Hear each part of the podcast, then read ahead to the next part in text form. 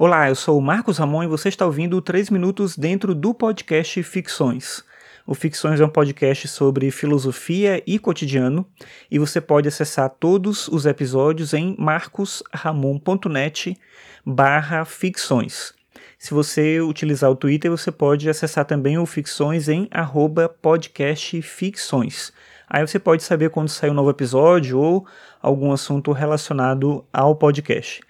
Hoje eu estou gravando e publicando esse episódio no dia 5 de janeiro de 2018, e se você estiver me ouvindo hoje, até hoje os meus livros estão de graça no site da Amazon. São dois livros, um sobre filosofia e quadrinhos, que é o Estética da Angústia, e o outro um livro sobre o cotidiano, são ensaios, são crônicas curtinhas, é um livro chamado Descompasso.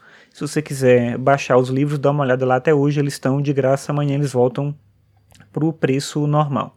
Bem, hoje eu decidi falar aqui, trazer para você uma fala sobre a memória. A memória é uma coisa da qual a gente não pode se desvencilhar. Todo mundo lembra de alguma coisa, a não ser que você é, sofra algum acidente, aconteça alguma coisa, tenha algum tipo de, de situação muito específica que faça você esquecer de tudo. Mas é difícil imaginar alguém que esquece de tudo, né? A memória sempre acompanha o ser humano, é isso, inclusive, que faz com que os seres humanos sejam diferentes dos outros animais. A gente tem uma perspectiva do passado e a gente consegue relacionar esse passado com o presente para pensar também o futuro. O que a gente imagina, a gente não vai ter certeza nunca, né? Mas o que a gente imagina é que a maior parte dos outros animais fica presa quase que inteiramente, eles ficam presos quase que inteiramente no presente. Eles não têm essa dimensão do passado e também não do futuro. O David Hume, o filósofo inglês David Hume, dizia que a gente tem uma identidade fictícia, porque a nossa identidade é sempre um produto da imaginação. É uma conexão causal entre as lembranças que a gente tem, que são mais ou menos reais, nunca são exatamente reais, e aquilo que a gente inventa. Muito das nossas lembranças são invenções. É curioso pensar isso porque tem muita coisa que a gente lembra, a gente tem certeza que a gente lembra. Mas será que aquilo aconteceu do jeito como a gente acha que aconteceu?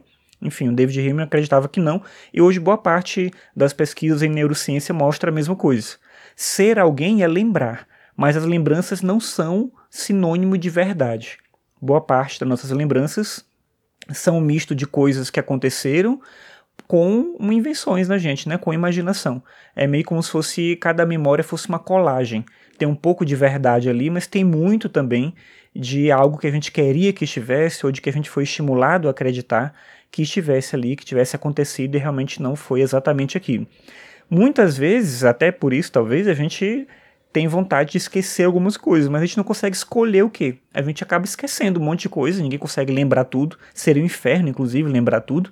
Então a gente esquece muita coisa, mas não é a gente que escolhe o que a gente vai esquecer. Por outro lado, no mundo que a gente vive hoje, o excesso de informação e o excesso de conhecimento gera um problema muito grande, porque a gente acaba tendo uma interferência direta na nossa memória para aquilo que talvez fosse o mais importante. Talvez a gente fosse mais feliz sem tanta coisa para lembrar. Mas a partir do momento que a gente experimenta a possibilidade de ter acesso a coisas, quem pode querer não lembrar? Quem vai escolher não lembrar? É muito difícil imaginar alguém que quisesse deliberadamente esquecer. Você gostaria de esquecer de tudo, será?